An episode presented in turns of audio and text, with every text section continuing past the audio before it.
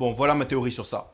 Je crois pas et j'ai jamais cru à toutes les choses comme la dépression, le burn-out, tous les trucs du genre qui ont un rapport de près ou de loin à la dépression et au burn-out. Je pense que c'est juste des maladies imaginaires qui servent à aspirer tes responsabilités quand le poids que tu as sur tes épaules il est trop lourd. Et ce en quoi je crois, c'est la sélection naturelle. Je pense que tous ces trucs-là, en fait, c'est juste la nature qui essaie de t'envoyer un message. Soit elle te dit de te reprendre en main et de te réveiller et d'aller faire des choses, soit elle te dit de t'effondrer, de t'écrouler de te réduire en cendres. Et hum, mon avis sur ça, c'est que franchement, si vous êtes dans un burn-out et que vous travaillez hum, pour vous-même, genre, je parle pas des burn-out pour les gens qui, font des, des tafs euh, à la chaîne ou des trucs comme ça.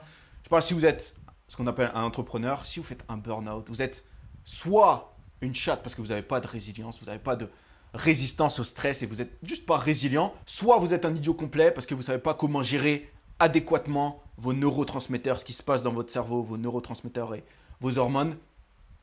Et en fait, fondamentalement, toutes ces maladies mentales, ça, ces pseudo-maladies mentales, ça revient juste à être trop éloigné de la nature et de ta source originale. Quand tu n'as pas de lumière du soleil pendant des mois, que tu bouges pas assez, que tu es assis toute la journée, que tu prends pas d'air frais parce que tu fermes la fenêtre et du coup l'air ne se renouvelle pas et tu es constamment en train de t'étouffer avec ta propre air, ton propre air que tu viens de rejeter, ben tu le reprends à chaque fois, que tu n'as pas d'aliments frais, vraiment des bons aliments et que tu es sur écran toute la journée en voyant personne, eh ben, comme disent les Anglais, c'est pas de la rocket science. Ça veut dire, un moment, chaque cause a un effet.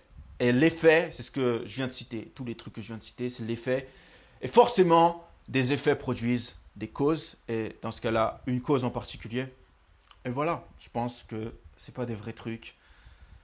Et j'encourage quiconque à penser comme moi et avoir la même conviction que moi, parce que, en fait, penser de cette façon, penser que la dépression, le burn-out et tous ces trucs artificiels, ça n'existe pas, ça peut pas vous être pas bénéfique penser comme ça, ça peut que vous être bénéfique. Ça veut dire que vous n'allez pas considérer ces deux possibilités, voire plus, si on inclut. Euh, j'ai pas de plan ou de notes sous les yeux, mais il y a d'autres trucs que le burn-out ou la dépression qui sont à peu près similaires, je me souviens plus exactement.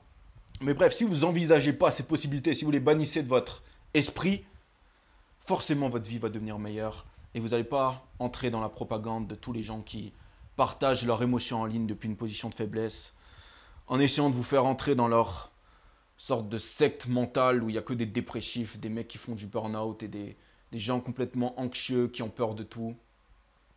Et voilà.